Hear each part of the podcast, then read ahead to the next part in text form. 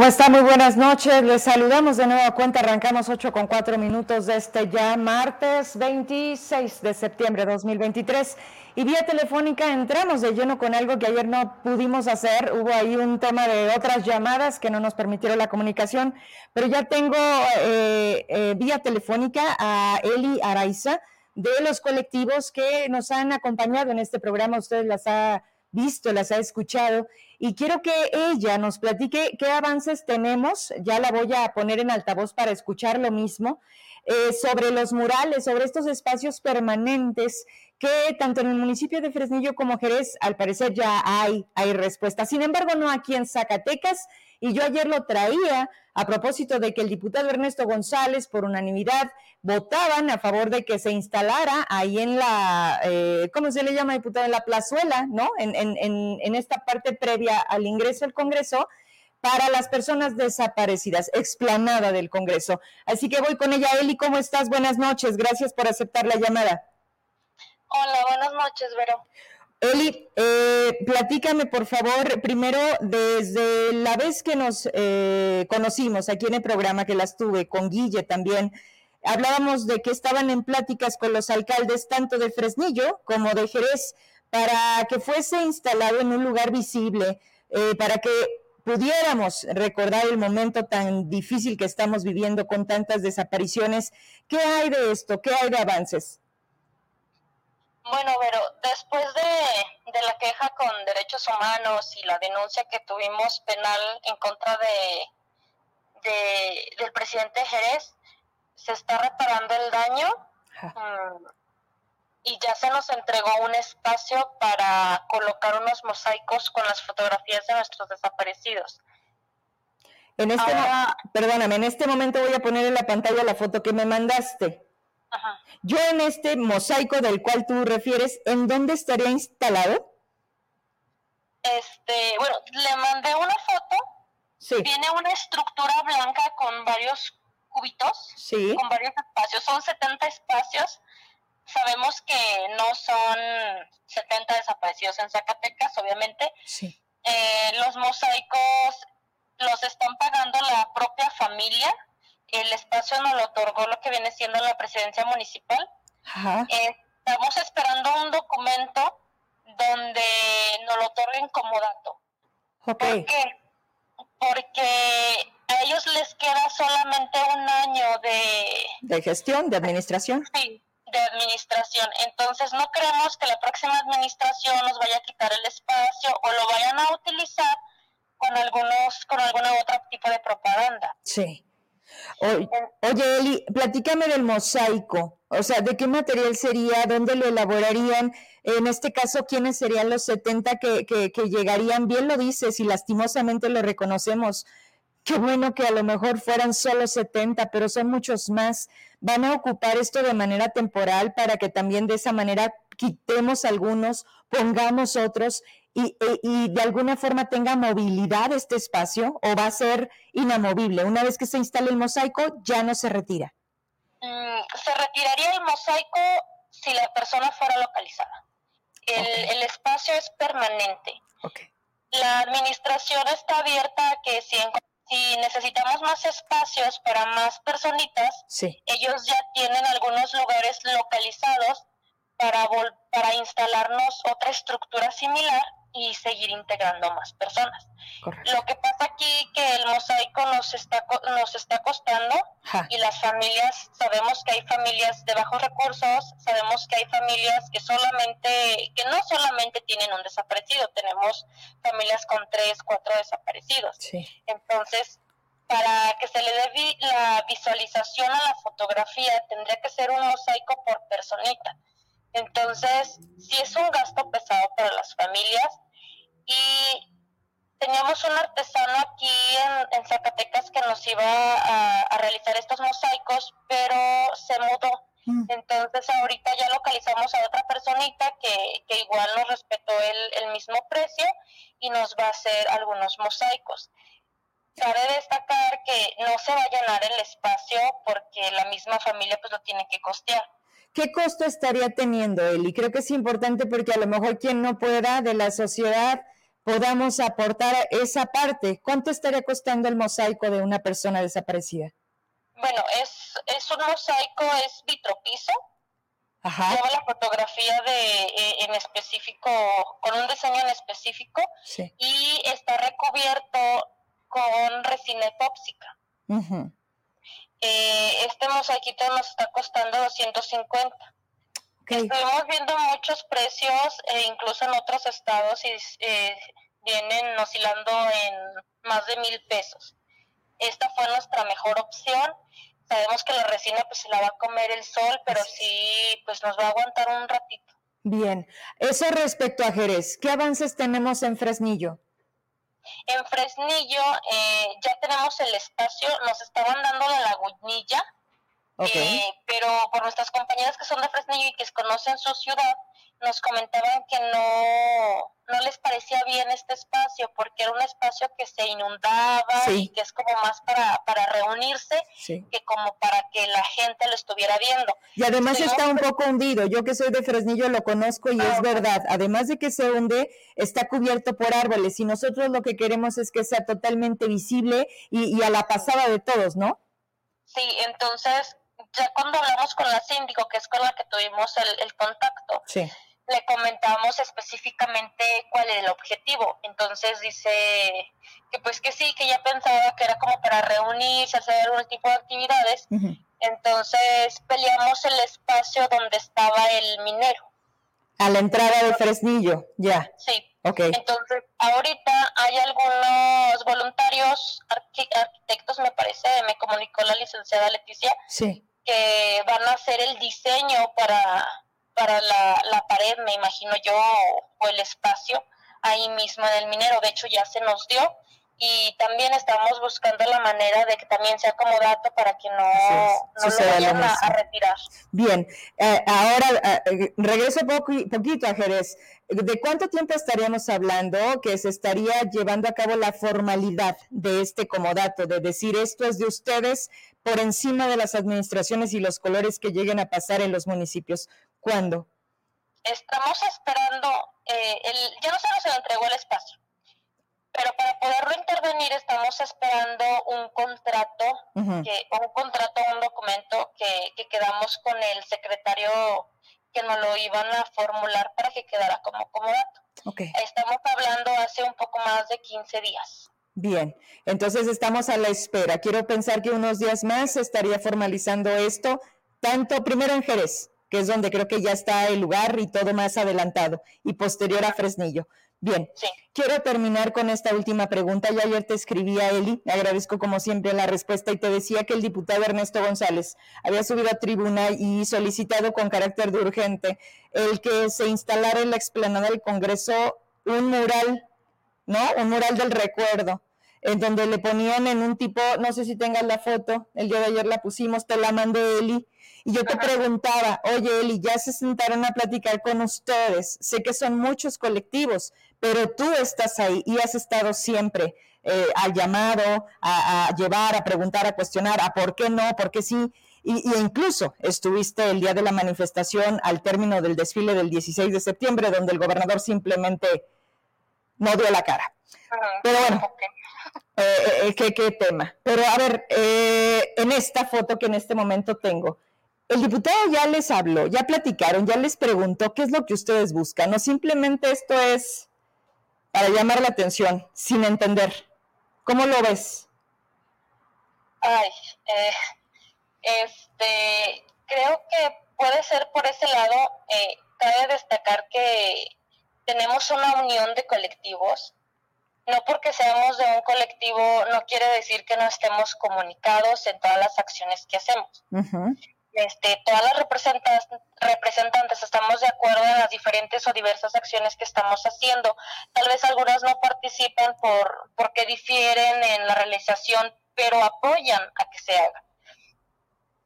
No hemos tenido pláticas con ningún diputado, con el único diputado que hemos tenido pláticas es porque nos quisieron jalar para Xochitl Galvez, que no permitimos que nos empantanaran. Tenemos esa, esa palabrita ahora del secretario este, que empantanara nuestra lucha.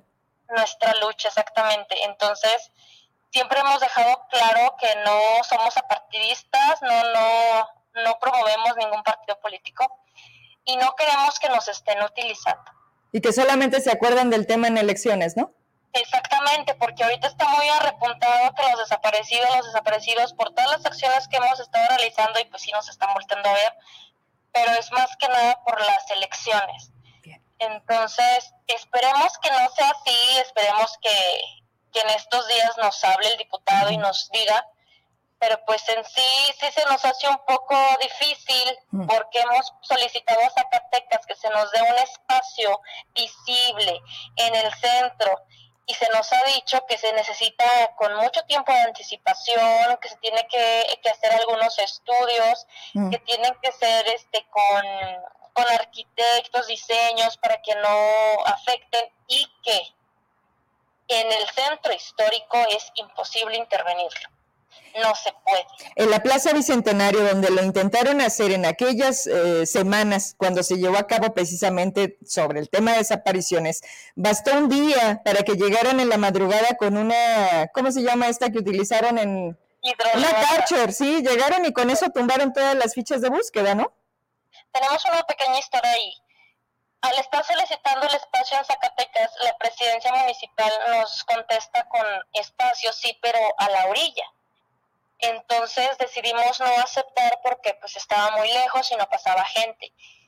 Tratamos de hablar con el, el encargado de, la Bicentenario de, de del, del estacionamiento. Sí.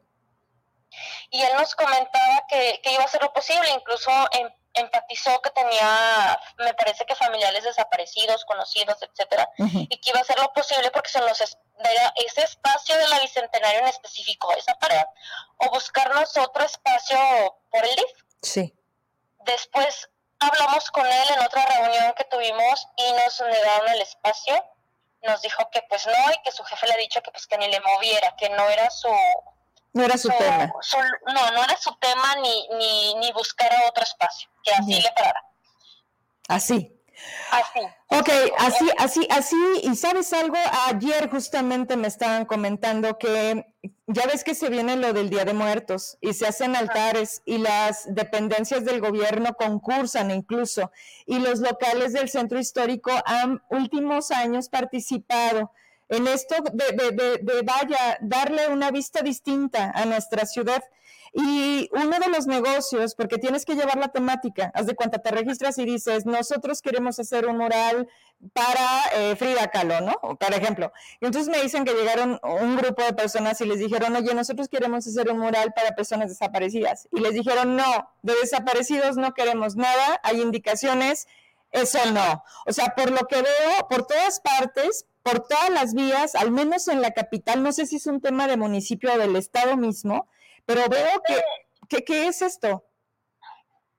Es del estado, y te voy a decir por qué. Sí. Porque cuando nos quitan las cédulas de búsqueda, nosotros estamos un poco confundidas pensando que la Bicentenario pertenecía al municipio de Zacatecas. Sí. Entonces vamos a hablar con el secretario, con, sí, con el secretario y le, le decimos, bueno, al segundo del presidente, eh, que él ha tenido buena respuesta con nosotros, ha tenido buen trato y por eso, y nos detuvimos a hacer la, la, la queja de derechos humanos por las tensiones que él había tenido. Entonces, él nos comenta que la Bicentenario no le pertenece, que pertenece al gobierno del Estado.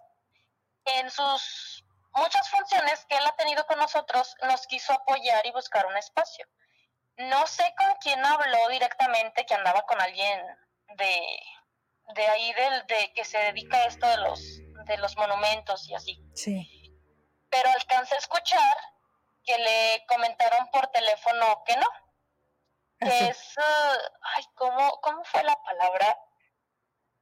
Mm, es un tema de seguridad pública.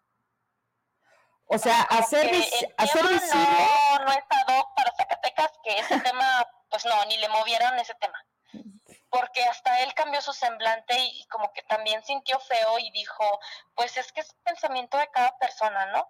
Pero lo tenían altavoz para que ustedes hayan podido escuchar esto. No. Pero se escuchaba.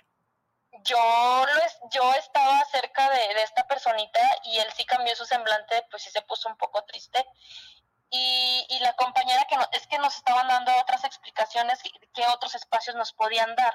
Entonces ella nos daba otros espacios. Miren, esta parada están estas este, siluetas o estos marcos que pueden utilizar y ponerlas.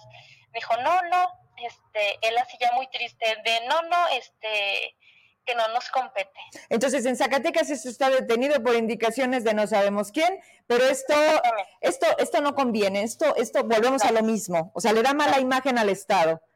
Sí, investigando quién retiró las fichas o las cédulas de búsqueda de la Bicentenario. Sí.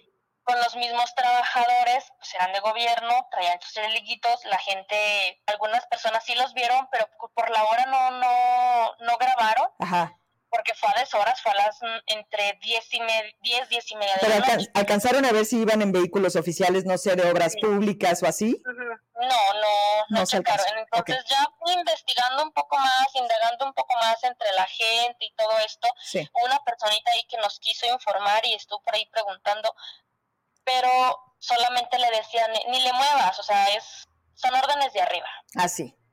Y de ahí no salían, son órdenes de arriba. Eli, te agradezco mucho que hayas dado la comunicación. Tengo comentarios aquí. Dice Villaseñor Beto, la Plaza Bicentenario depende del gobierno del Estado directamente del DIF estatal. Gracias, porque justamente él estuvo ahí. Así que no creo que las cosas hayan cambiado de lugar. Otra cosa, María Rodríguez, Marina Rodríguez dice, Vero, yo pongo un mosaico de alguna familia que no tenga el recurso que se pongan en, contacto conmigo para depositarles. Oye, así como logramos hacerlo de la rifa de aquella obra que una persona, gracias al programa, nos pudo, a ustedes les pudo otorgar para rifarlo, este, te paso los datos de ella. Marina se conecta todos los días a mi programa, ¿te parece? Para que ustedes este, no triangulemos y podamos hacer ya cuando sea el momento este, la, la, la colocación de los mosaicos y el costo de los mismos. Sí, claro. Muchísimas gracias. Confirmando nada más, eh, tú eres de Buscadoras Zacatecas, AC. Sí. Muchas gracias. Que estés bien y estamos en comunicación. Sí, igualmente. Hasta luego. A ti. A ver, ya, ya escucharon. La verdad es que siempre me sorprendo porque voy por una cosa y salgo con 10. Por indicaciones, no le muevan. No le muevan. A ver, esto de los desaparecidos, así como lo último, ahorita en Villanueva, discúlpame, el tiempo se fue ponme la fotografía hasta antes de entrar al aire, este es el último momento, de manera intermitente, ahí siguen y van a seguir. Me escribieron, pero vamos a pasar la noche, todo el, todo el día, vamos a amanecer y mañana vamos a tomar Zacatecas si es necesario. Esta es la imagen, era alrededor de las siete y media de la tarde y ahí están, ahí siguen los padres, madres, familiares de los siete jóvenes desaparecidos desde la madrugada del domingo 4 de la mañana. Hoy tuve la oportunidad de platicar con la mamá de uno de ellos. Hay muchas cosas aquí que la verdad no logras entender, tampoco la buscas entender, porque la verdad es que va más allá de todos nosotros. Lo único que sí les puedo decir es que no sé cómo explicarles este sentimiento de impotencia, pero además de ver a las autoridades así, como un general mayoral, que me queda claro, la formación por sí misma no le exige la amabilidad, ¿no? O sea, esas personas en esos cargos tienen cierto carácter justo para hacerle frente a, en este caso, la violencia que hoy vivimos, para, para algo los mandan. Pero decirles de, a ver, ok, órale, usted dice que están ahí, pues vamos, ¿no? Y le dice, denos armas para ir por ellos. Ya les dijimos, le pedimos al fiscal que venga, que nos demuestre. Yo escuché hoy a las seis de la mañana el helicóptero, sí, aquí lo escuché hace un momento otra vez estaba aquí, ¿no? Desconozco cuál es el operativo. Por una parte, la parte oficial de la Fiscalía dice que están atendiendo, ¿no? Pero por otro lado, ellas, ellos, no ceden. Y como nunca he visto a los padres de familia, estamos a lo mejor acostumbrados más a ver gritar, porque no le puedo llamar de otra manera, de este grito desesperado, porque soy mamá y porque hemos visto una de transmisiones a través de nuestros compañeros que hacen este trabajo en el sitio, que la verdad se queda uno sin palabras ya de lo que estamos viviendo hoy en Zacatecas.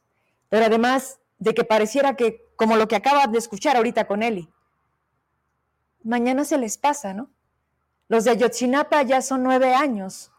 La verdad histórica que prometió Andrés Manuel, cinco años después, hoy ya no sabe qué hacer, porque no, no estaban ahí y porque siempre han mentido. Ellos son 43 con uno que fuera. Hoy en Zacatecas, en un solo momento, en una sola noche, siete jóvenes de entre 14 y 18 años de edad. Esto todavía no se acaba, apenas empieza. Me suena muy parecido a lo que pasó con Teo. Estas comunidades despiertan a la mala con una con un arrojo, con un coraje, con un estamos hasta la madre de lo que está pasando en Zacatecas. Así que que no le sea que no ignoremos, pues. Digo, del gobernador está por demás. De él ya entendimos. Ya. Pero nosotros, ¿qué vamos a hacer? Nosotros como sociedad, ¿qué vamos a hacer o dejar de hacer? Porque estos señores ya lo tenemos encima. Voy a abrir las cámaras, voy a recibir al estudio y agradezco mucho porque es otro gran tema que se salió de control. La crisis humanitaria, la migración, está aquí en Zacatecas. Lo vi en un video hoy en la mañana, lo tomé de sus redes y lo busqué. Él es el diputado local justo con este tema. Eres por cota migrante, José Juan Estrada Hernández, qué gusto tenerte. Ya hacía mucho que no coincidíamos, pero creo que hoy es el momento indicado. Bienvenido. muchas gracias, muy bien, gracias a Dios. Aquí trabajando, echándole ganas. Y pues con una situación muy complicada en el tema pues, de la migración, que es un tema de todos, debería de ser. Y de siempre, ¿no? Y al menos en Zacatecas debería de ser de todos. Hmm. Yo creo que a veces me preguntan qué yo he logrado en mi vida y bueno, en Zacatecas lo que más he logrado es que la gente me voltee a ver porque voltea a ver el tema de la migración. Es un estamos hablando de 750 mil zacatecanos que viven en Estados Unidos. ¿Nuestra mitad? Nuestra mitad, más sus hijos, es literal la mitad o más. Cierto. Entonces, pues en honor a esos, a nosotros, hay que atender a nuestros hermanos que lo único que están buscando, pues es una vida mejor como nosotros la fuimos a buscar en Estados Unidos y que en este momento están viviendo pues una situación muy complicada, todo el país. Hay un convenio extraoficial Estados Unidos con México que siempre lo ha tenido este, una militarización del sur, este, por un lado el discurso, por otro lado la ley que no funciona, por otro lado los centros de detención, algunos cerrados, tuvimos 40 fallecidos, eh, camiones donde han muerto 60, un montón de gente asfixiada, es, algo de todos los días, accidentes en las vías férreas porque los compañeros se mueren y, perdón, se duermen, caen y son mutilados, los albergues que prestan ayuda social, la sociedad civil organizada, como en el tema de los desaparecidos, en el tema de la migración, también es la sociedad quien se organiza ante la frustración a veces o el sistema humanitario que la gente o el sentir humanitario que tiene la gente tiene para ayudar a estas personas que nos queda claro este, que son personas buenas, que no han tenido una oportunidad en sus lugares de origen, que viven situaciones complicadas. El tema no nada más es de la migración en tránsito, es el tema nuestro. En este momento hay un abandono importante de nuestras comunidades por el tema en Zacatecas, por el tema de la sequía. Y bueno, ¿a dónde migra la gente? El año pasado más de 811 mil mexicanos. Ah. Esa es una crisis. 811 mil mexicanos detenidos por la patrulla fronteriza en la frontera tratando de buscar cómo sobrevivir. ¿Te acuerdas del mensaje de aquel presidente cuando en el primer año dijo que en este país migren mm. por gusto? Vamos a hacer un México en el que nadie se tenga que ir y quien se quiera ir que se vaya porque quiere. No. Así lo dijo. Emigramos por hambre, por necesidad, porque no tenemos que darle de comer a nuestros hijos y menos una certeza. Ahora hay otros atenuantes como es la violencia también. Es un tema importante que por primera vez está dentro de las matrices del estudio de la migración eh, eh, de las ciencias sociales, de los especialistas. Eh, tendremos que esperar un tiempo para encontrar una metodología acertada de que nos dé números, pero sabemos de miles de familias en la frontera de Michoacán, de Guerrero, de Zacatecas, de Guanajuato, que han sido desplazados por la guerrilla. Es una guerrilla. Y no es un tema político, es un tema, yo siempre he pensado que hay que poner los temas difíciles sobre la mesa para poder plantear soluciones no de nosotros, de los expertos, ¿no? El hmm. año pasado yo hacía un foro sobre desplazamiento forzado y me decían que estaba politizando. Digo, no, estamos hablando de algo difícil. Y tenemos, tenemos, que visibilizar. ¿no? y no vamos a dar propuestas porque no las tenemos ni somos expertos en eso, pero tenemos que visibilizar el problema, ¿no? Y pasados en eso, que los expertos nos ayuden a descifrar qué está pasando, o a dónde vamos, cómo podemos resolverlo. Y ese es el tema. Ahorita hay cinco rutas de migración hacia el norte. Sí. Este, Zacatecas es una. Antes no era de manera importante. Hemos visto en Aguascalientes el tema de manera sobresaliente en los últimos meses. y bueno, nosotros hemos visto con estos colectivos también de personas de la sociedad civil que están ayudando cerca de 3.000 personas en una noche, en una de las cinco rutas, imagínate cuántos no transitarán. Hay una crisis efectivamente, pero más que la crisis, hay un desfase de la legislación. Por un lado, el Instituto Nacional de Migración tiene unas reglas, por otro, este, la ley es otra, la ley de 2011, la ley migratoria de México, pues es, hay que actualizarla. Y quedan indefensos o ante esta no, no empatar las cosas como debe ser, porque ¿de qué se trata? Independientemente de que no sean los nuestros, debes de garantizar los derechos humanos de las personas. Claro, los derechos humanos, porque México ha, firmado todos estos tratados internacionales de, derechos humanos, pero aparte, porque los tenemos en el artículo primero de nuestra Constitución, los derechos humanos tienen que ser respetados. Entonces, en México no es un delito transitar en México sin documentos, es una falta administrativa, no es un crimen, y partiendo de ahí, pues hay un desfase de la legislación. Eh, nosotros hemos dicho todo el tiempo sobre el pronunciamiento de la segunda sala de la Suprema Corte de Justicia de la Nación que ha mandatado al Instituto Nacional de Migración a no tener a las personas detenidas por más de 36 horas, porque es un delito administrativo y después de eso las tiene que dejar libres y pueden tener un trabajo, tienen derecho a una remuneración, toda vez que no cometieron ningún crimen. Sin embargo, bueno, el instituto en sus reglas tiene otra política y pueden estar detenidos hasta por 15 días o más hábiles. Cambia todo. Cambia todo. Entonces, tenemos que organizarnos, tenemos que una legislación nueva, tenemos que ver el asunto de los centros de detención. Que ¿de quién es esa chamba? Porque la gente se está preguntando, ¿dónde, ¿dónde tenemos que ponerla ahí sobre la mesa? En México tenemos el Instituto Nacional de Migración, una institución que se creó en 1992. Sí. Tenemos la CUMAR, la Comisión Mexicana de Ayuda a Refugiados, esas dos instituciones que están totalmente rebasadas, pero... ¿Sí tienen titular? Por decreto, sí. ¿Qué, servidores de la nación? Pues sí, pero también hay un decreto donde el presidente le pasa la responsabilidad de la migración en tránsito del Instituto Nacional de Migración a la Secretaría de Relaciones Exteriores, entonces ya no entendimí, porque realmente, pues, Relaciones Exteriores está Cancillería en otros países, particularmente los mexicanos en Estados Unidos, pero en el resto del mundo, eh, eh, es el Instituto Nacional de Migración, es la Comisión Mexicana de Ayuda de Refugiados, quienes cada vez han visto sus presupuestos disminuirse, hemos visto, la migración debe ser tratada por agentes de migración, no por el ejército, no por la Guardia Nacional, no por las policías estatales, no por la Fuerza Aérea, que son quienes han militarizado la parte sur del país para contener la migración, para ayudar a Estados Unidos. Tiene que ser una persona que no está, no está tratando con criminales, porque no son criminales, son faltas administrativas y el Instituto Nacional de Migración debe atenderlos. Entonces están rebasados. Hace algunos días veíamos en estos centros de Comar en el sur, en Chiapas, motines, porque no la gente tiene derecho por nuestra ley a tener refugio y quedarse en nuestro país. Sin embargo, no tienen capacidad de atenderlos. Este, la, la ACNUAR, la, el alto comisionado de las Naciones Unidas para la Migración en México, está apoyando económicamente a Comar, a la Comisión Mexicana de Ayuda de Refugiados para el tratamiento de, estos, de estas solicitudes con recursos pues el país debe de cambiar de al menos el discurso, ¿no? Porque a mí me parece que es hasta ofensivo este convenio, lo que lo grave que está sucediendo y que denunciábamos el día de ayer y probablemente es la razón por la que me invitabas. Hemos denunciado las arbitrariedades. Primero, en este convenio que empezó ayer antier con los Estados Unidos, van a deportar, están deportando a miles de personas de los estados del norte y de la República sin el debido proceso. ¿Qué quiere decir eso? Sin el respeto a sus derechos que la ley les permite como violadores de, de una falta administrativa, no como criminales.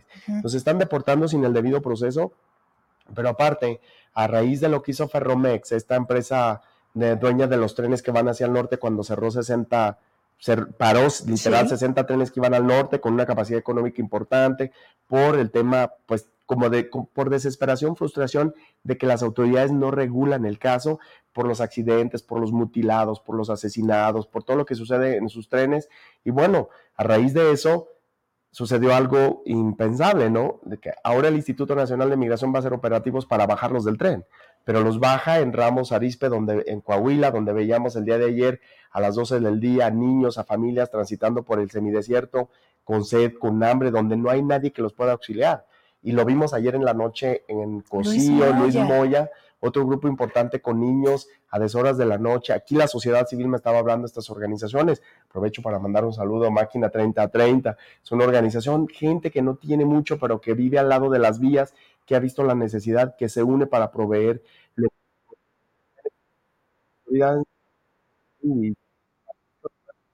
a las 10 de la noche, en la, con la inseguridad que hay, no es lo más, lo más idóneo. Nosotros hablamos con el, con el secretario general del gobierno, de gobierno nos hicieron favor de apoyarnos con protección civil para acompañar este grupo, buscar que las necesidades más apremiantes que tenían. Y es lo que podemos hacer ahora. La sociedad civil debe de estar, eh, yo recuerdo en el 29, cuando la Gran Depresión, hubo deportaciones masivas de cientos de miles de mexicanos por la situación que se vivía y quien sale siempre es la sociedad civil. Sí. Entonces, yo mi aplauso para ellos, pues, hago lo que puedo como sociedad civil también y creo que todos debemos hacer, porque también entiendo, ¿no? El tema del gobierno está rebasado, pues hay que ayudarle y la sociedad civil lo hace y lo hace muy bien, pero también el gobierno tiene que apoyarles. El tema de los migrantes, los albergues en la frontera son de la sociedad civil. Aquí tenemos, gracias a Dios, un albergue muy bueno. La gente tiene que saber. ¿Aquí en Zacatecas? Sí, ¿Dónde está? está? Voy a hacer un comercial para la salida a Jerez. La empresa Bimbo, ahí está la entrada. Es un proyecto muy bueno porque fue hecho con la iglesia, la universidad y el gobierno. ¿Desde cuándo existe? Existe desde hace varios años, algunos 10 años probablemente.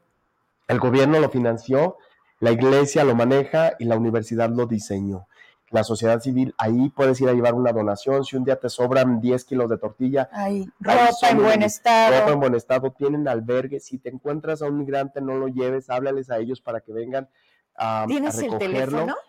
Ahorita, ¿me ayudan? Para antes sí, de claro, el programa, con la madre Irene, por favor, en el centro de... Nosotros tenemos un número donde nos pueden hablar para que les pasemos la información, 492-145-0306. Ahí les podemos pasar el número de la madre Irene, que es una una doctora, una intelectual que lidia con muchas cosas muy importantes y ayuda mucho a esta comunidad y les dan albergue por unos días, si es necesario se quedan más. Si, no es bueno hablarle al Instituto Nacional de Migración porque los va a deportar, ellos no quieren que le hablemos, pero el albergue les puede ayudar incluso a tramitar un, tema de refugio si se quieren quedar aquí. O sea, cuentan con el personal.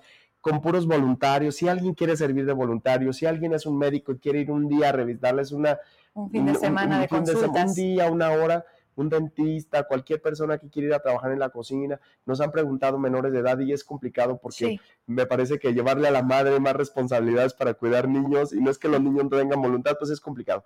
Pero mayores de edad, de verdad, todo hace falta. Si les sobra dinero, una cajita de agua, precisamente ahora estamos haciendo una colecta para esta organización Máquina 3030 en las días del tren de, de San Fernando, el fraccionamiento. Sí si ustedes no pueden ir en la noche, son bienvenidos todas las noches a llevarle apoyo, pero si pueden ir durante el día, pasan por ahí, pueden dejarlo en una llantera que está ahí justo al lado izquierdo o al lado derecho si va uno hacia Fresnillo, y ahí los pueden dejar con toda la confianza para que ellos, fruta, toallas femeninas, necesitamos agua, estamos haciendo, promoviendo una colecta de víveres que tiene que ver para el invierno, cobijas, chamarras, ropa en buen estado para el invierno, porque ustedes saben que nuestro estado es un es muy complicado el clima y bueno, viene el invierno y va a ser terrible. Si el clima, el cambio climático ah, nos ha afectado en el verano, es probable que tengamos un invierno cruel. Y entonces estas personas, imagínense, yo lo decía un día, es conmovedor, pueden venir para que se, sensibilicen. No estamos tratando de sacar un tema político, es un tema humanitario. Mm. Y yo siempre he hablado a favor de ellos porque yo jamás he oído que le roben a alguien, le están pidiendo una botella de agua. Si no tienen ni para una botella de agua, échenles porras, díganles que creen en su lucha, que le echen ganas, porque es lo único que ellos necesitan. Pero no ignorar. Ah, no ignorarlo, claro que no, ahí no son criminales, eso, eso ténganlo por seguro, porque ya hubiéramos visto alguna, eh, alguna vez decía aquí, decía un periódico muy notable aquí de la ciudad que había una invasión de migrantes centroamericanos porque había, creo, 700, y la verdad es que era un número exagerado, y digo, una invasión es de 750 mil zacatecanos en Estados Unidos, si estamos hablando de invasiones, ¿no? Entonces, tenemos que ser congruentes en el estado más migrante del país con un tema que es muy sensible, de gente que yo estoy seguro que si los migrantes decidieran quedarse aquí, serían un gran apoyo económico para nuestro estado, porque los migrantes pero rinden mucho. ¿Pero qué harían? Pues o sea, ¿qué oportunidades y para los propios zacatecanos no tenemos? es cierto. ¿No? Y un gobierno que también está sordo, ciego y mudo. O sea, primero quisiéramos nosotros que nos atendieran. Sí, ahorita hay una mala información. Nosotros eh, estamos publicando también algunos anuncios del gobierno de Estados Unidos y que tienen razón en cierta forma. No, la frontera de Estados Unidos no está abierta. Mm. Ahora es un negocio legal con abogados que promueven amparos para mantener a las personas, a veces hasta en contra de su voluntad, en centros de detención o en ciudades en albergues con estos amparos que, que prohíben al, o que les imposibilitan al Instituto Nacional de Migración repatriar a las personas y los mantienen prácticamente secuestrados. Aquí ese es un negocio legal. El negocio de la migración maneja miles y miles de millones de dólares ahora, más el crimen organizado. Todo tiene que pasar por ellos. Entonces, ellos les conviene anunciar que vengan. Nosotros tenemos que decirles la verdad, que es muy poco probable que lleguen a Estados Unidos, que los 4.200 kilómetros que van a transitar por aquí son un infierno, me duele decir eso, pero tengo que decirlo. A ver, pero para que la gente, aún y con ello. Sí. ¿Lo tienes? A ver, diputado, vamos a ver junto con toda la gente lo que, lo que estamos hablando. Me están mandando este video, sinceramente no lo hemos visto, pero vamos a verlo junto. Tiene que ver justo con las vías del tren, que vienen llenas de personas. ¿Trae audio?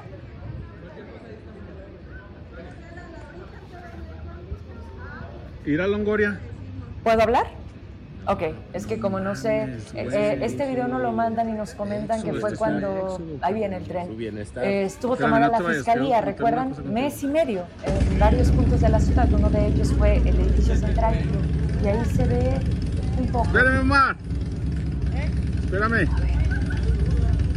Oiga, les doy un consejo, cuando graben, graben en horizontal para que se vea a lo ancho de las pantallas cuando los programas usamos el material que nos hacen favor de enviarnos.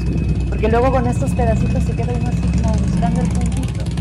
Pero ahí se ve. ¿Sí lo ven, diputado? Sí, claro. A ver. Todo eso es gente. Sí. Lo están viendo. mil gentes, ¿eh? Les digo en sus teléfonos sí se ve bien, un poquito mejor. Les digo que en una noche eh, pueden llegar a pasar hasta 3.000 personas. Y sabemos porque ahora estas organizaciones, estas familias, estas gentes que se dedican a ayudarlos en las vías por la ciudad, este, tienen ya contacto con los maquinistas que nos hacen el favor de, de avisarnos cuántos más o menos vienen para que estén preparados con la comida y no se pueden detener, pero la verdad es que también un agradecimiento para ellos porque disminuyen su velocidad para que tengamos que mandar a aventar la comida. Algunas veces a las pasa a las 2, 3 de la mañana, las personas vienen dormidas y a veces hasta da cosa aventarles algo porque se les voy a pegar, pero la verdad es que pues si es una torta, pues, bienvenida, ¿no? Este, yo creo que eh, yo, Dios bendiga a estas personas, ah, botean, piden ayuda, hay diferentes organizaciones, nosotros estamos haciendo por ahí una colecta en el Congreso y lo digo y no por demérito de mis compañeros diputados, hoy les decía, a ver, come on, una, una, una caja de agua para un diputado no es nada. La verdad es que quien ha tenido la iniciativa son los trabajadores, los que menos tienen, los trabajadores del Poder Legislativo ¿Por qué pasa eso, diputado? Dímelo. A ver, perdóname que no te logre ver como diputado. Porque pienso que algunas personas nunca han tenido una situación complicada, entonces tal vez no entienden cuál es la necesidad que alguien pueda tener. Y pues es difícil, nosotros nos ha tocado vivir muchas situaciones, ver cómo las personas sufren, batallan. Nos ha tocado, bueno, un día a nosotros nos mandaron un video, un joven de Río Grande mandó un video cuando se estaba muriendo en un lugar X con sus coordenadas en, en Texas pidiendo ayuda y desafortunadamente lo encontraron cuando ya estaba muerto porque la, la policía montada, la policía en, los motocicletas, los vehículos, pues no lo encontraron hasta que había fallecido. Es gente de los nuestros. Entonces, ¿cómo poder ser mm, apático a eso? No puedes. Hay, hay, jóvenes que estamos buscando y que mandamos mensajes a las organizaciones que se dedican, Ángeles de la Frontera. A ver, el número de, personas desaparecidas en la frontera ha crecido exponencialmente. No solamente mexicanos, zacatecanos, centroamericanos. ¿Por qué es tan difícil encontrar una persona desaparecida en la frontera? Porque una vez que cruzan hacia Estados Unidos, una persona indocumentada no tiene derecho a un examen de ADN. Entonces, ¿qué hacen las organizaciones de la sociedad civil en Estados Unidos? Pues guardar una foto en los archivos, guardar un pedazo de ropa y con eso tratar de identificar a alguien. ¿Pero con el cuerpo?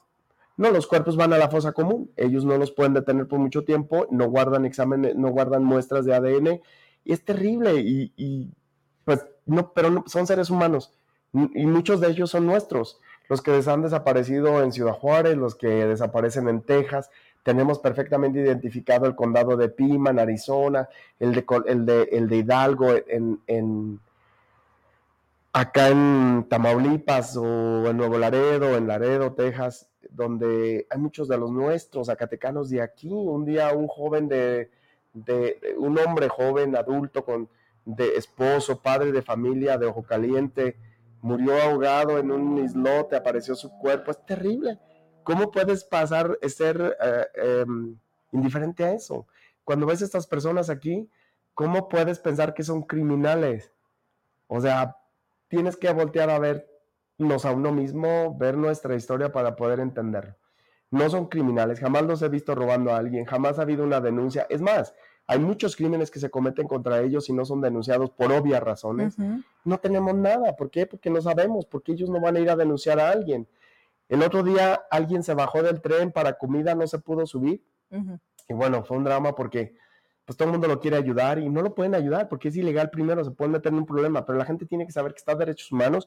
La doctora Maricela ha sido muy empática en este sentido, está trabajando con nosotros, con ellos, con las organizaciones, está haciendo una colecta también, pero nos pueden hablar para que les digamos a dónde los pueden llevar o quién puede ir a recogerlos.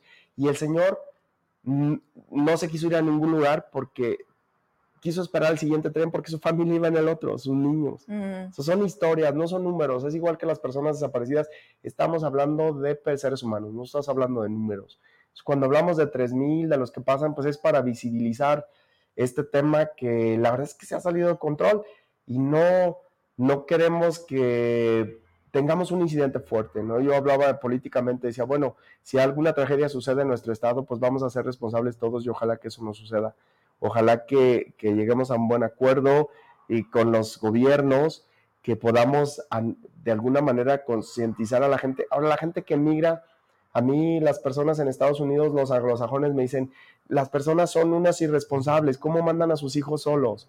La verdad es que, mira, eh, una niña, una mujer en promedio, es violada sexualmente un promedio de 11 veces en el, en el trayecto por México.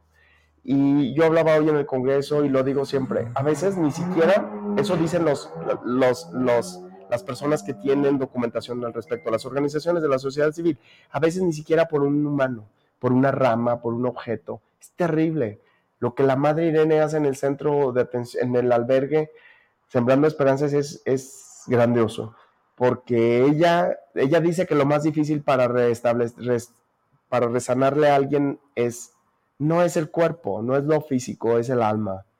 Entonces ella las lleva a las personas a valorar a los hospitales y se pueden curar físicamente. Pero imagínate cuando has pasado por tantas cosas, es, es muy difícil, es muy triste. Cuando estás pasando por tanto y a dónde llegas. Y después de ahí, ¿qué sigue para ti? Y cuando estás hablando de una niña que a partir de qué momento se le cambia la vida por buscar una oportunidad mejor de donde viene. Ah, te hacía un alto. Es que son, este tema es tan grande. Cuando decías, los medios de comunicación jugamos y hemos jugado siempre un papel muy importante de difusión, de socializar. Mira, las cosas están así, al menos yo así siento esa responsabilidad. Y que aún así lo hagan. O sea, con todo lo que esto representa, y aparte estás viendo los que van adelante de ti y que tú digas, no importa, es que aún y así, aquí está peor. No, es que es una cuestión de sobrevivencia. Así es. Yo les te, platicaba antes de mis amigos, algunos conocidos en Estados Unidos, es que, dicen es que son los papás son muy irresponsables. ¿Cómo voy a mandar una niña de 11 años sola? Un niño de 15, de 12, de 9, un niño varón. ¿Es eso o que lo van a matar? O sea, se lo van a llevar de tu casa, lo van a reclutar las pandillas. Es un, es un tema seguro. Pero imagínate, si vienen a Zacatecas y están haciendo lo mismo. sí, pero es un acto de amor decir, bueno, o me lo matan mañana o corres el riesgo de que sobreviva. Entonces, uno como padres tienes que darle la oportunidad de correr ese riesgo. Y solo la gente que está pasando por eso lo entiende. Entonces, es un tema de humanidad, es un tema tan grave. O sea, a ver, todos los papás, pregúntense, ¿dejarías ir a tu niña de 11 años sola? Imagínate cómo se queda el alma de esas personas. No. Pero les estás con ese riesgo, te atreves a hacer eso porque sabes que es probable que pueda sobrevivir. De otro modo la van a matar o la van a desaparecer al día siguiente. Hay gente que, ¿Pero en dónde no? Hay gente que le dicen mañana vamos a venir por tu hijo. Y que el papá va a ir rápido y lo lleva con un grupo de gente para que salga. ¿Tú crees que eso es fácil para un ser humano? Claro que no. Es, el, es, un tema así. O sea, pero, a ver. Es un tema complicado y difícil de entender, pero tenemos, yo siempre hablo en el tema de las visas, de todos los temas que hago, hay que ponerse dos minutos en los zapatos de la otra persona para poder entender por qué la gente hace las cosas, porque de otra manera va a ser más difícil. Si de por sí es difícil, pero entonces sí hay que, hay que ponernos dos minutos en los, en los zapatos de alguien que decide dejar todo, sabiendo todos los riesgos que lleva. Esperando nada, porque algo suceda. Imagínate que tus hijos tienen hambre y no tienes nada que darles de comer. Yo creo que es el peor escenario sentirte así. Entonces tienes que tomar el riesgo de salir con la, con la posibilidad de poderles brindar una vida mejor. Nosotros ya lo hicimos. Ya lo hiciste. O sea, mis papás dicen, nosotros nos, despedíamos como si nunca más nos volviéramos a ver, porque ese riesgo corríamos, ¿no? Y eso en otros tiempos, no había comunicaciones. Yo digo siempre que mis papás pagaron la factura de la migración, a nosotros nos tocó una época diferente, no hemos tenido el problema de ir y venir, pero ellos sí, es, y no era tan complicado. Imagínate para los hermanos centroamericanos, ¿quién emigra desde África, desde China? Estaba viendo los, los eh, de Túnez, de Túnez, están llegando por barco a, Italia. A ver, diputado, quiero, quiero aprovecharte los últimos minutos 10, pero, pero no puedo cerrar este tema. La verdad es que no se puede decir, ah, esto ya. Ah, ¿qué, ¿Qué está por pasar? O sea, ante este escenario que no habíamos visto antes, que los números están exponencialmente en creciente, que hoy están aquí y no los podemos topar rumbo a Aguascalientes, Luis Moya, o sea, que están entre nosotros ya. Eh, hay una pregunta del público que dice que no falta mucho para colapsar las diferentes fronteras. ¿Qué se haría si esto pasara? Hay que hacer, hay que, hay que organizarse todos. La sociedad civil es fundamental, es quien está haciendo la chamba. En el tema de los albergues en la frontera, en Tijuana, están los escalabrinianos, la Madre Asunta, el Padre Chava, son los albergues, Juventud 2000, son quienes atienden a los migrantes. El gobierno tiene que asumir su rol en esta parte y tenemos que organizarnos, tenemos que trabajar todos juntos para que poder hacer una contención. Sí, porque no van a llegar a Estados Unidos. El tema del refugio, yo hoy hablaba en otro programa sobre el refugio. Te van a dar entrada a Estados Unidos, no quiere decir que te van a dar trabajo, que te van a... No, vas a iniciar un proceso de en una corte de migración que te va a tardar años, dos, tres años, y al cuatro, cinco en el bueno de los casos, y al final te van a decir usted no califica y regrese. Es un tema de un grillete inhumano en tu pie que no puedes trabajar, no puedes moverte cierta distancia, es un tema inhumano en todos lados. Tenemos que transmitir la información correcta, tenemos que exigir a nuestros gobiernos que hagan lo propio en nuestras comunidades de origen para tener, garantizar los derechos humanos primero en nuestras comunidades. Nosotros siempre lo hemos denunciado, nosotros no fuimos porque nuestros derechos humanos en Santa Ana, en el rancho de donde soy en Valparaíso, no se nos respetaron, porque el gobierno tiene la obligación, porque así es, así es por ley, por nuestra constitución de proveernos un ambiente seguro donde podamos desarrollarnos con un trabajo no lo han hecho, eso es lo que primero que tenemos que exigir. Después, ahora en un problema, en un tema de emergencia, tenemos que organizarnos todos, tenemos que cambiar legislación, tenemos que revisar los albergues, tenemos que sean centros En la legislación estás tú. A ver, la legislación federal. Nosotros estamos en lo local tratando, haciendo ya nuestra investigación, hasta qué alcance podemos hacer de manera estatal.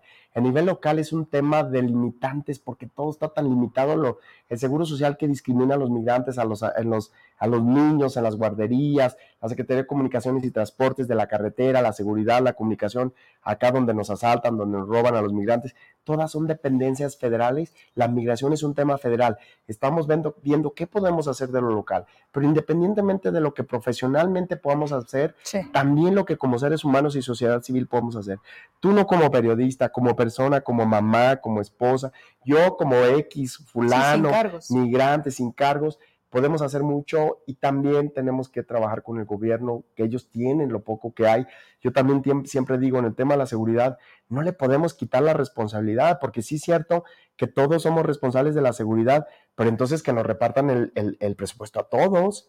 Ah, entonces, ahí no podemos quitar, tenemos que ayudarles, pero no les podemos quitar la responsabilidad. Entonces, en el tema de la migración, pues tenemos que hacer muchas cosas, tenemos que fomentar campañas, hay un decálogo que nosotros estamos promoviendo que viene de de la legislación, los centros de detención, las campañas de concientización, el respeto a los derechos humanos, el tratamiento de niños y niñas migrantes no acompañados sobre todo, porque los que emigran con sus familias van un poco más protegidos, pero hay quienes, miles y miles que viajan solos. solos, hay una crisis en la frontera, hay una crisis en nuestro país y tenemos que entrarle todos, ¿cómo?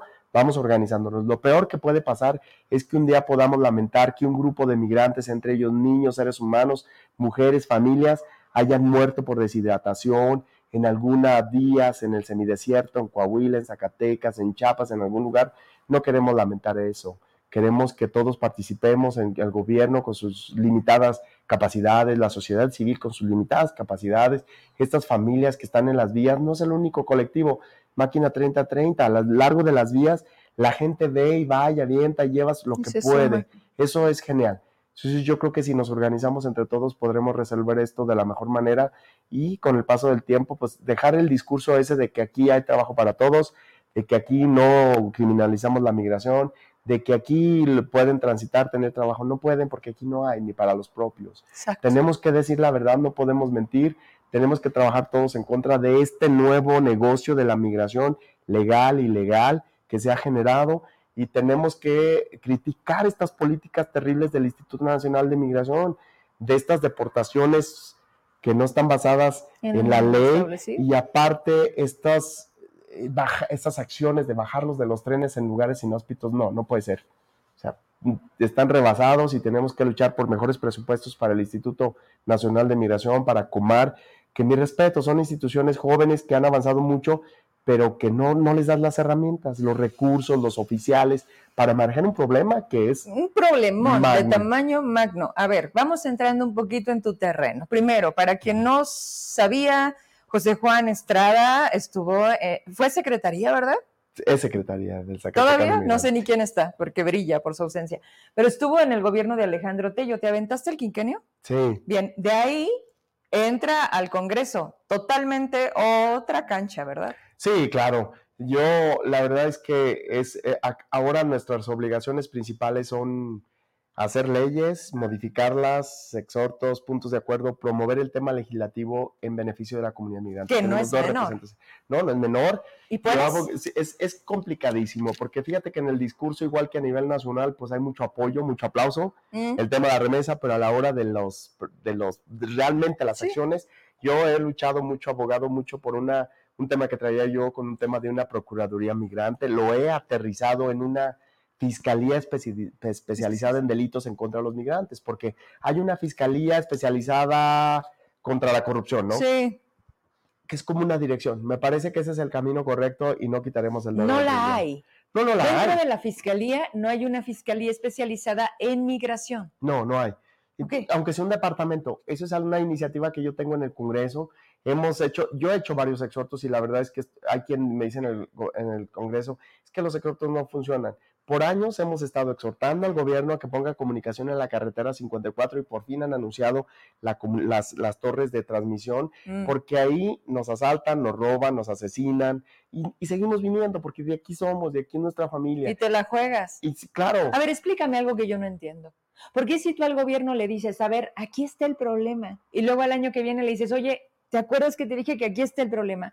¿Por qué se van y siguen sin atender el problema y se hacen como si no lo vieran?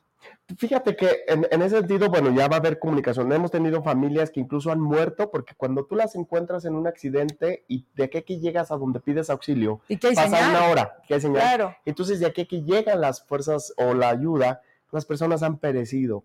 Hemos, eh, el gobierno ha tenido que trasladar a personas en helicóptero porque fueron heridas es un tema de seguridad, pero por fin el gobernador anunció, por eso yo digo, los exhortos sí sirven. Yo me subo y hablo en un simple exhorto y lo vuelvo a subir. En el tema de relaciones exteriores me he subido con la corrupción que hay en la delegación de relaciones exteriores 50 mil veces. Todo han pasado cosas. o sea, corren, al corrupto, corren al ratero. Mm, no, cuesta muchos exhortos, pero sí funciona, estar insistiendo, porque al final de cuentas falta la denuncia. La gente no se atreve.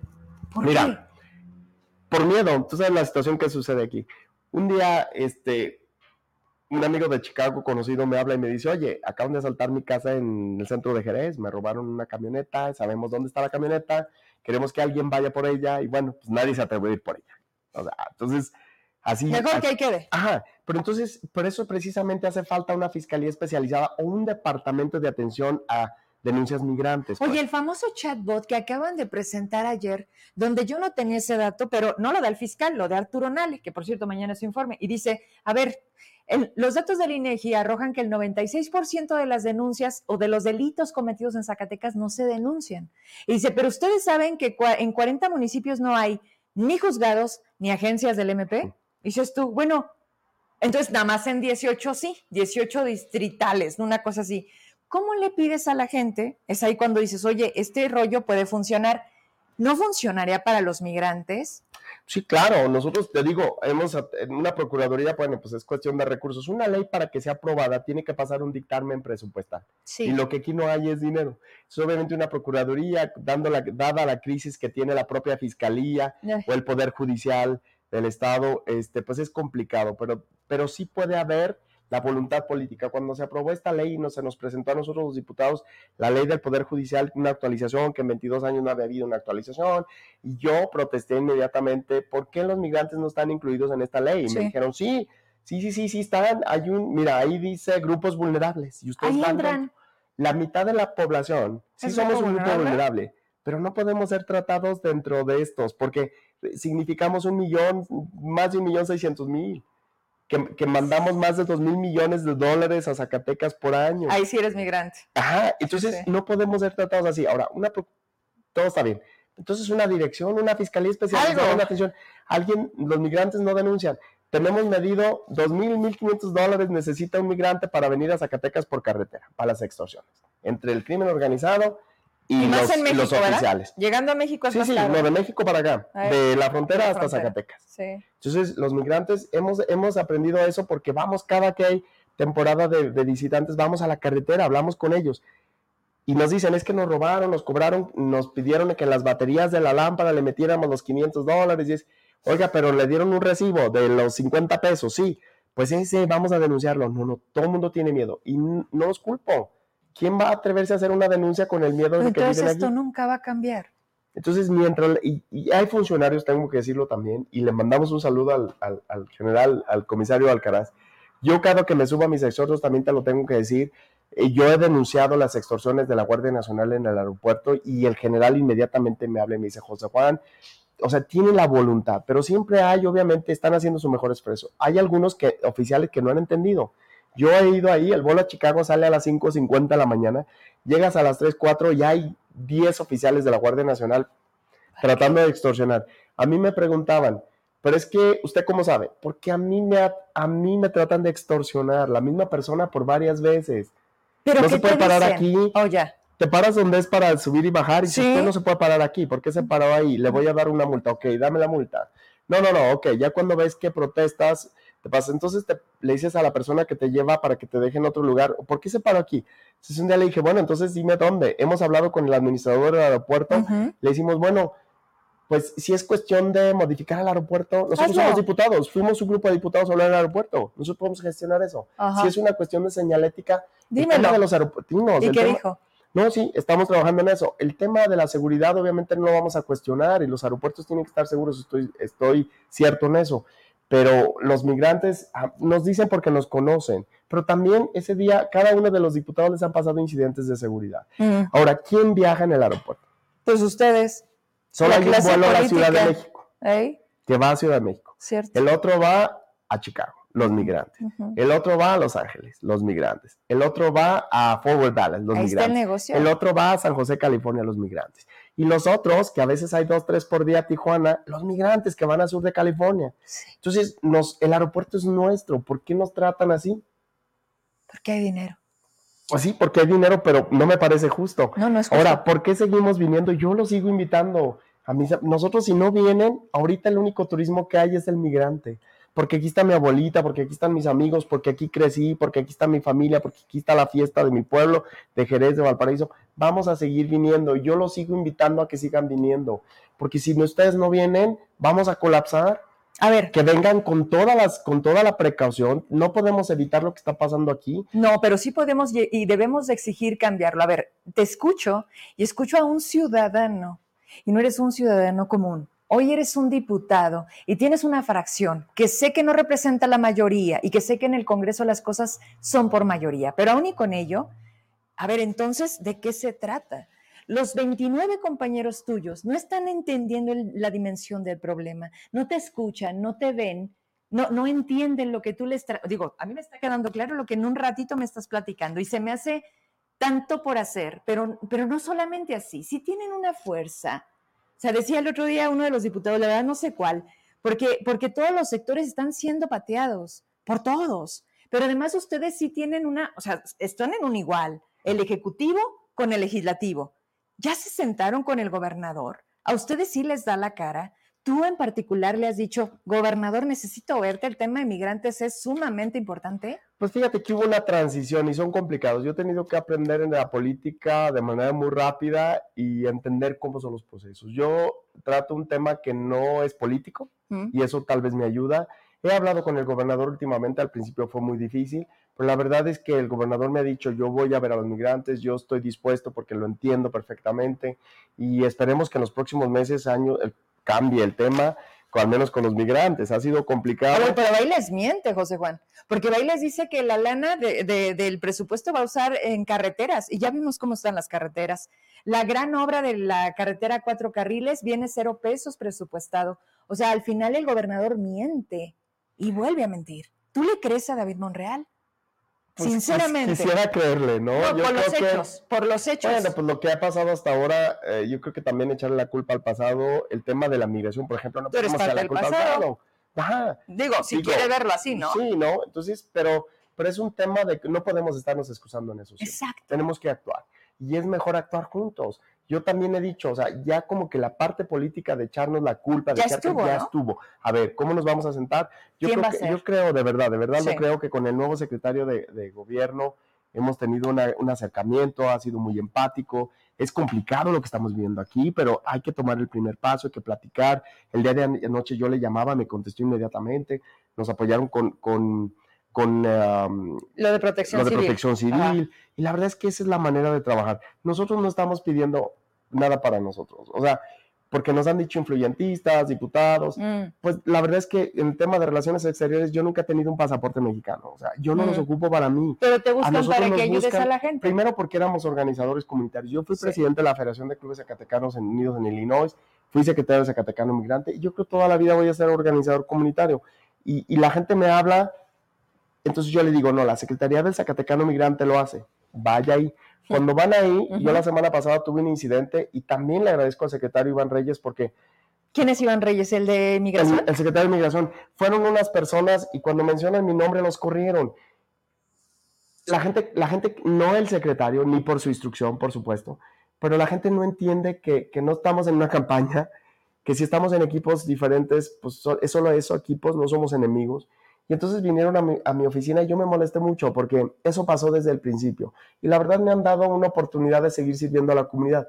Mi objetivo principal no es tener una casa de gestión, no es atender 15 o 20 personas no es ser diputado. no es haber hecho 1500 eh, citas de visa en un año, 1200 citas para porque ese no es mi trabajo principal.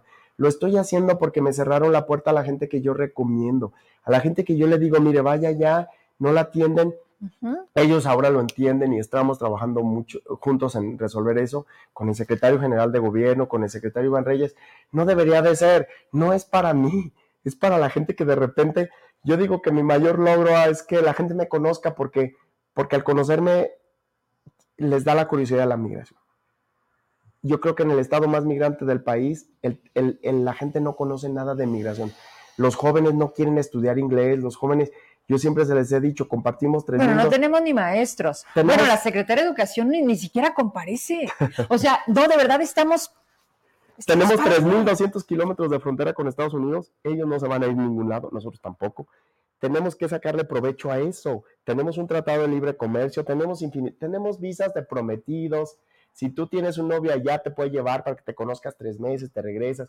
Tenemos la, visa J para profesionistas, la TN para el, Tratado de Libre Comercio. Si eres especialista en algo, te pueden contratar y con una facilidad del mundo puedes llegar al, Silicon Valley, a, cualquier lugar. Está en enfermería, en, medicina tenemos a todos los enfermeros de Filipinas aquí cada año que se gradúan en Estados Unidos.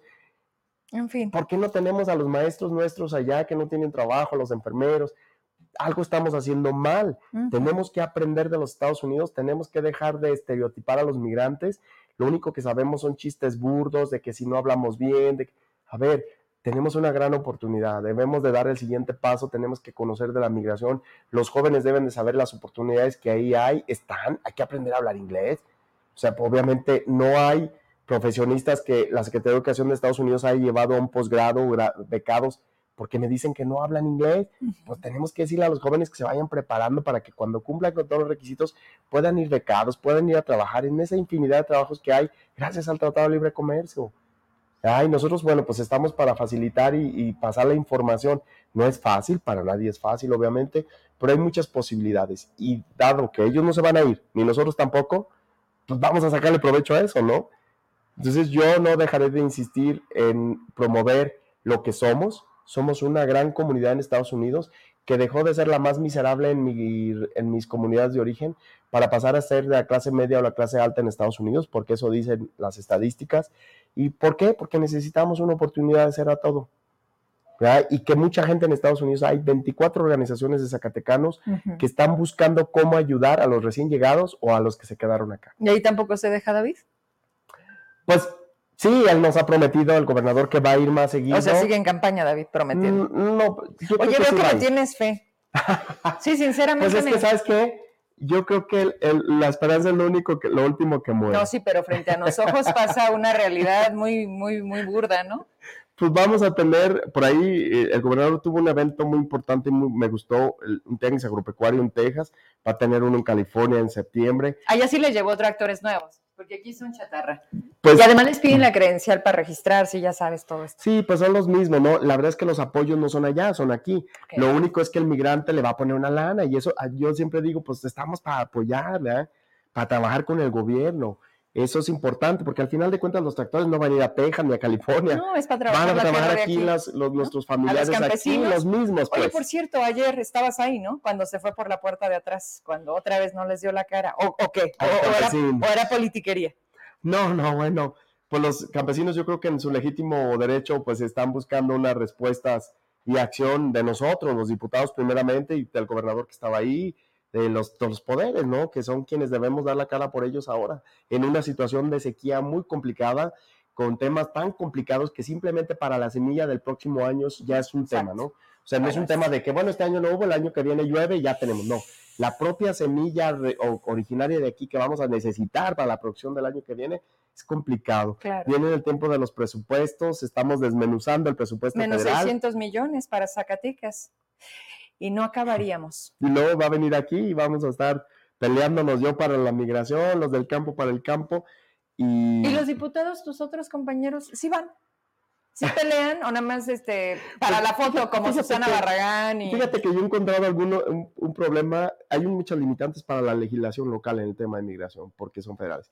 Yo un día me di la tarea de ir a buscar mis leyes que estaban atoradas, el Código de Procedimientos este, jurídicos en, nivel federal, el voto de los mexicanos en el exterior, con la, con la Comisión de Migración de la Cámara Baja del Congreso de la Unión, y fue muy decepcionante que no sabían nada sobre nuestras leyes que nos afectan y que están atoradas allá. Ajá, entonces digo, ¿qué, qué desperdicio de oportunidad. Aquí hay un gran nicho de oportunidad porque tenemos diputaciones federales también como acciones afirmativas para los migrantes. oh, ¿quieres que hablemos de los diputados zacatecanos? Es el momento de aprovechar esas oportunidades, ¿no? De trabajar. Tiene una capacidad de... Mm, Tienes una capacidad de, no importa, me vuelvo a levantar, no importa, los vuelvo a defender. Oye, estamos, ¿cómo? Sobre representados. 12 diputados. Por cierto, el de la banda Jerez no va. O sea, nomás para darte un ejemplo, ¿no? De quienes nos representan. Entonces, estamos, estamos abandonados por todos lados. Y uno, tú que fueras, no es suficiente. Hay que, yo espero que se pongan de acuerdo, se organicen fuera de partidos políticos. Algunas veces he visto algunos pronunciamientos. Al final de cuentas, lo que importa es Zacatecas, ¿no? Para todos, independientemente de qué corriente política sean. Yo creo que deberían de hacer una gran coalición, senadores, diputados que representan a nuestro estado, porque ha sido tratado injustamente en participaciones federales, en recursos extraordinarios que hemos necesitado. Yo espero que ahora con estas emergencias que hay, lo hemos visto, yo he sondeado con los municipios y me dicen, no, es que la gente en tal ha disminuido tanta la, cantidad de población en las comunidades rurales, se está yendo a buscar en las ciudades o emigrando a Estados Unidos porque no va a haber. Los desplazados. Oye, con esto cierro. ¿Eres todavía del PRI? Ah, sí. No, no sé, por aquí sí, sí, que te ibas independiente. No, no. Bueno, andamos. no, no, no. no, según. No, pues, ¿Qué te mira, el, tema. No, nada, nada, nada. La verdad es que ahí de repente ahí nos peleamos un día y el día siguiente ya somos otra vez mejores. Pero ahorita sí son primo en el Congreso. Nosotros somos PRI. Pues obviamente. Bueno, yo soy PRI, Gallo Azul, tú es primo, quita lo que convenga, ¿no? ¿Tú cómo? Pues es que así es, ¿no? Eh, políticamente ¿Ah, debes de negociar. Yo he tenido que aprender, te digo, muy rápido. Y de repente me enojo, tal vez por eso dices que si estoy independiente, que si no, porque me desespero y de repente. ¿Quieres mandar a la fregada al Sí, todo y a todos, ¿no? Pero eh, no tanto al partido, a mi grupo parlamentario, que te digo, un día nos peleamos y al otro día somos amigos. Bueno, pero mínimo en tu grupo se ponen de acuerdo. Yo lo que he sentido, a veces sí, a veces no. Yo lo que he sentido es que me han visto como una figura de relleno. Yo no quiero que me vean como una figura de relleno por ser migrante. Nosotros también pensamos, también tenemos capacidad. Algunas veces no me han compartido algunas iniciativas que para que no la vaya a regar. A ver, yo soy contador por la fe por la FECA, por la Universidad Autónoma de Zacatecas. Tengo una, una maestría en mercadeo internacional en Estados Unidos. Tengo dos especialidades en el Colegio de la Frontera Norte. Tengo una licenciatura en finanzas por la Universidad para, O sea, ¿Desde cuándo para ser diputado? Nosotros... ¿Saben leer? ¿Tienen la primaria? ¿Fueron al CENDI? ¿Le preguntamos a David? No, perdón, es que de verdad, o sea, es, ridículo. A, veces me desespera que no me tomen en serio. Yo quiero ser tomado en serio por la comunidad que represento si, si, somos la mitad de los zacatecanos en Estados Unidos, pues debería de haber 15 diputados migrantes. Mínimo, ¿no? O al menos que nos den la importancia a los que estamos, a que somos muy pequeños. Pero te digo, es un tema de, de, así es la política, ¿no? Te peleas un día y el día siguiente ya somos mejores amigos otra vez. Pues yo trato de entender eso, me trato de deslindar de muchos asuntos políticos que no me incumben porque afortunadamente yo represento una comunidad que no tiene partido. Los migrantes no tienen ni corriente partidista, ni están metidos en conflictos, solo están buscando, de hecho, los migrantes en Estados Unidos están buscando cómo ayudar a sus comunidades de origen y ayudan a sus comunidades donde ahora viven. ¿En qué comisiones estás? ¿Cuáles presides? Yo, eh, la de eh, migración, obviamente. Y agradezco, que, y agradezco a mis compañeros que me den la, esa, que, que, nunca ha sido motivo de pleito. ¿Te acuerdas cuando la judicialización de las comisiones? Sí. Esa nunca estuvo, aprovecho para agradecer a mis compañeros de Morena de la Al migrante lo querían poner en todo menos en migración. sí, sí, yo siempre he estado en la, yo presido la Comisión de Migración, estoy en la de Derechos Humanos. Mm. Fíjate, hay quien estaba en 12, 13 comisiones y yo en dos. Y de, Entonces, digo, o sea, no se hace una, ¿no? Digo, pero de estas dos, o sea, tan limitado me ven como para no ponerme en una comisión importante, migración y derechos humanos. Y últimamente me incluyeron en la este, anticorrupción, este, mm. transparencia y corrupción, anticorrupción. Entonces, pues esas son las tres comisiones en las que participo. Hay comisiones importantes en las que me hubiese gustado haber participado y tenido esa experiencia que nunca se me dio la oportunidad. Presupuesto, hacienda, jurisdiccional, para el tema de los municipios y ni me digas, ni es más, ni te pregunto quién está ahí. No, pues, pero... Porque, no, pues son las más y los más preparadísimos, ¿verdad? Pero bueno, a ver, diputado, ya nos vamos. Ya te tengo que dejar ir porque también ha sido un día, han sido días difíciles para todos. ¿eh? necesitamos dormir un poco, pero aquí estamos a la, al pie del cañón. Eh, representando una comunidad que no se toma en serio, que solo en el discurso se aplaude, pero que necesita ser respetada y de verdad apoyada. Yo no voy a descansar y todos los días de mi vida voy a hablar en su favor donde pueda y agradezco mucho a las personas que nos dan la oportunidad como tú de ser las voceros de esta comunidad que aporta y a, ver, que mantiene en pie este estado y a este país. Doble, doble nada más y que solamente sepa discurso. Yo creo que la limitación es de quien no lo entiende, no tuya. Pero bueno, ojalá que no nos veamos cada año. ¿Eh? Ya, ya sabes dónde estoy y cuando haya, lo empezamos a hacer, ¿te acuerdas? Sí, Incluso me, permitiste tener contacto con Guanajuato, con Michoacán, cuando hicimos un programa especial por la pandemia, en fin, retomemos cosas. Claro, claro, estamos Pues está el teléfono que voy a estar, si me lo permiten, en el cintillo estos días, eh, publicitando que es el 492-145-0306 con la madre Irene. Este es un número de nosotros. Ah, ok. Este lo atiende tu equipo. Ella no pero tú, tú canalizas. Sí, nosotros nos canalizamos con Madre eh, Irene, y vamos a preguntarle también si tiene un número habilitado donde la gente se pueda comunicar, porque yo creo que también para el para el, albergue ya llegó el momento de que tenga su propio número donde tenga atención. Y si alguien quiere ir ahí de voluntario, de Oye, ¿qué capacidad tiene? no tiene mucha capacidad, pero es muy seguro y muy cómodo no sé recuerdo cuántas personas pueden ser hospedadas, familias incluso. Completas. Completas, con toda la seguridad del mundo, con sus habitaciones. ahorita debe de tener algunos 40, para, para algunas 40 personas. Y, está vinculado con el DIF para los menores y con el centro de detención para personas que puedan estar de repente relacionados unos con otros y que quieran tener comunicación. Si alguien quiere solicitar refugio aquí, ellos, para no llevarlos al instituto y exponerlos a una deportación, ellos le ayudan a hacer el trámite. Es bueno saber eso, ¿eh? porque podemos Entonces, te pasamos la información en los próximos días donde pueden llegar más directo.